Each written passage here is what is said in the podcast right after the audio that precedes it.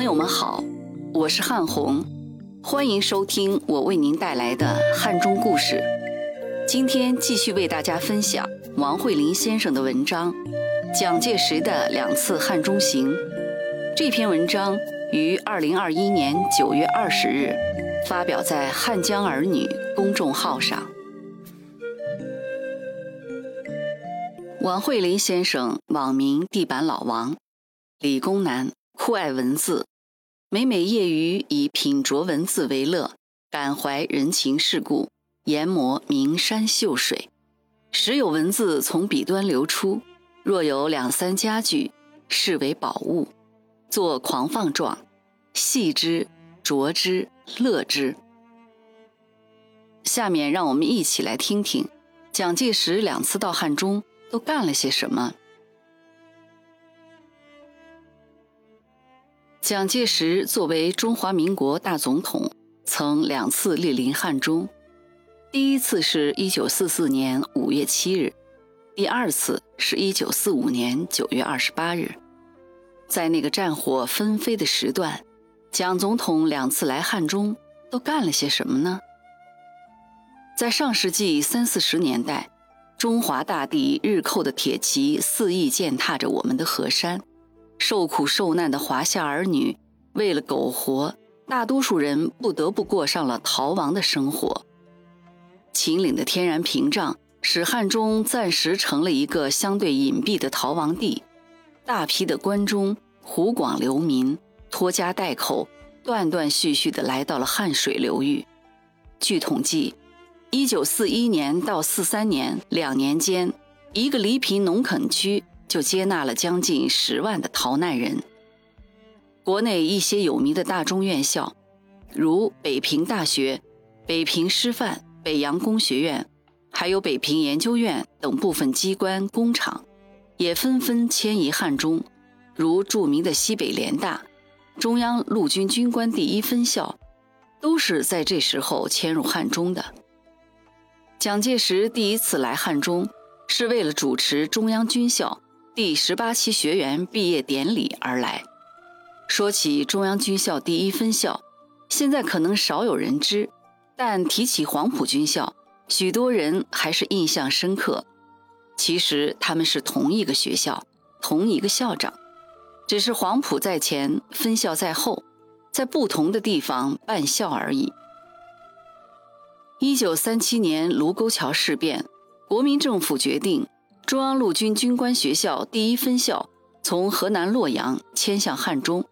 十一月时，该校学员有两千多人，乘火车抵达西安，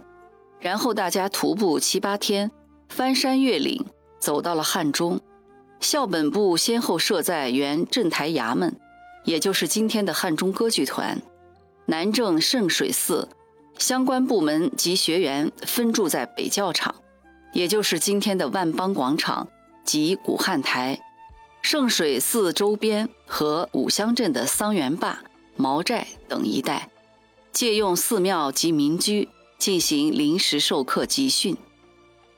为了长期有序地办好军校，经勘察筛选，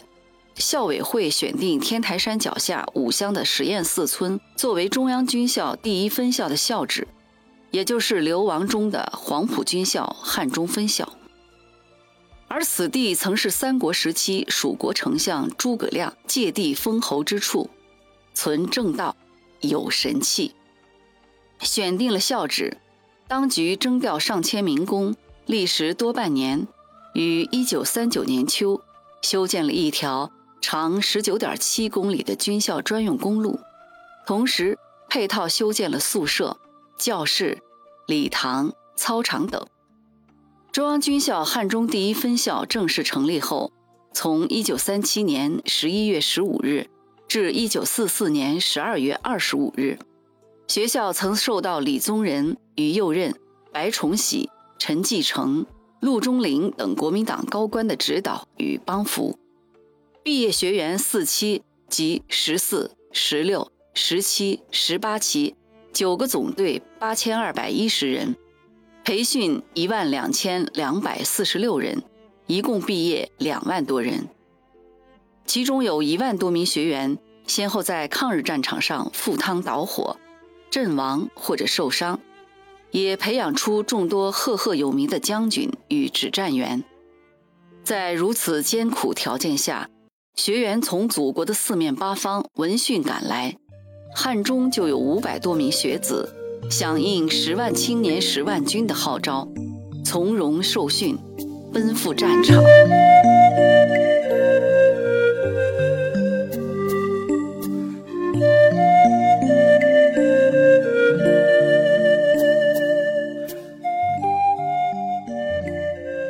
当然。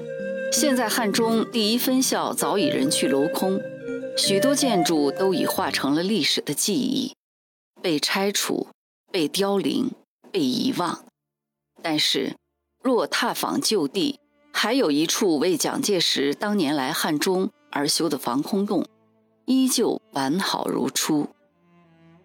当时是一九四四年，汉中第一分校为抗日战争培养了近万名学员。成绩斐然，蒋总统听闻后非常高兴，有巡查嘉奖之意。汉中行员人员得知此信息，又怕日本飞机轰炸威胁到总统安全，就立刻动手，在实验室一分校内选择岩石坚硬的浅山区，修凿了一个防空洞，洞宽一点五米，高两米，长九米。北端头还修了一间七八平方的房间，配备了手摇发电机，可供总统避难休息。五月七日，蒋介石在白崇禧的陪同下抵达汉中，主持了汉中一分校学员毕业典礼，夜宿实验室。据人回忆，蒋总统可能是路上感染风寒，部队军官开车。秘密把汉中协仁堂的中医陈敬轩请到实验室为其治疗，次日又复诊，蒋很满意，奖了陈大夫三十块大洋。五月八日，蒋介石到汉中丁家营青年军二零六师检阅官兵，观看了一分校山地兵团演习的攀绝壁、越山涧等实弹训练，鼓励嘉奖了学校师生为抗日战争所做出的成绩。蒋介石第二次到汉中办公务只是幌子，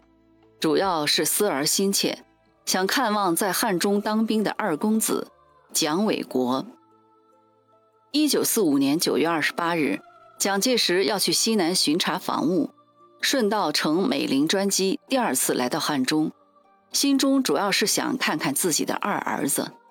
这时候，蒋纬国在驻汉中的青年军二零六师。六幺六团二营担任营长。这次一起陪同蒋介石来汉中的，还有美国史蒂威、魏德迈和白崇禧，贺耀祖和时任青年军总监部部长的罗卓英，及时任青年军政治部主任的蒋经国等。到汉中机场迎接的有汉中行营主任李宗仁、陕西省主席祝绍周、二零六师师长方先觉。汉中专员张履和等，蒋介石下榻实验室官邸，在汉中期间，蒋检阅了驻实验寺原一分校的二零六师官兵，接见了汉中官员、驻军团以上军官，而且在空余时间，蒋介石和儿子随从人员还游览了刘坝的张良庙。也有人说，蒋介石信佛尊道。第二次到汉中驻跸南郑圣水寺，和寺庙僧人彻夜禀谈，在此曾给两个儿子定性为“金儿可教，伟儿可爱”，故而才有了蒋介石一生希望把大儿子蒋经国培养成接班人，而叫二儿子不染政治只做商。这其中的原因，也是因为在他来汉中的一个月之前。蒋纬国在汉中干了一件损民利兵的事。一九四五年八月，日本天皇宣布投降。由于汉中信息比较闭塞，很少有人得知。当时蒋纬国自己有一台无线电机，得到消息后，他命令手下人把军费拿出来，把汉中街面上能够买到的庆典物资全部囤积起来，等日本投降的消息传到汉中。大家欢呼雀跃，需要购物庆祝，蒋纬国才把囤积的货物悉数搬出，然后高价抛售，这样他和他的官兵们就狠狠地赚了一把。不管于公于私，蒋总统能在百忙之中两次驾临汉中，是对汉中这个战略要地的肯定，也是对汉中人民为抗日战争胜利所做贡献的一种鼓励。汉中这块风水宝地，不单造就了西北联大，保护了中国知识分子的有生力量，也造就了中央军校汉中第一分校，使无数的青年加入到民族抗战的行列中，抛头颅、洒热血，为中华民族的独立尽到了一份责任，鼓舞着后来的人们继续奋勇向前。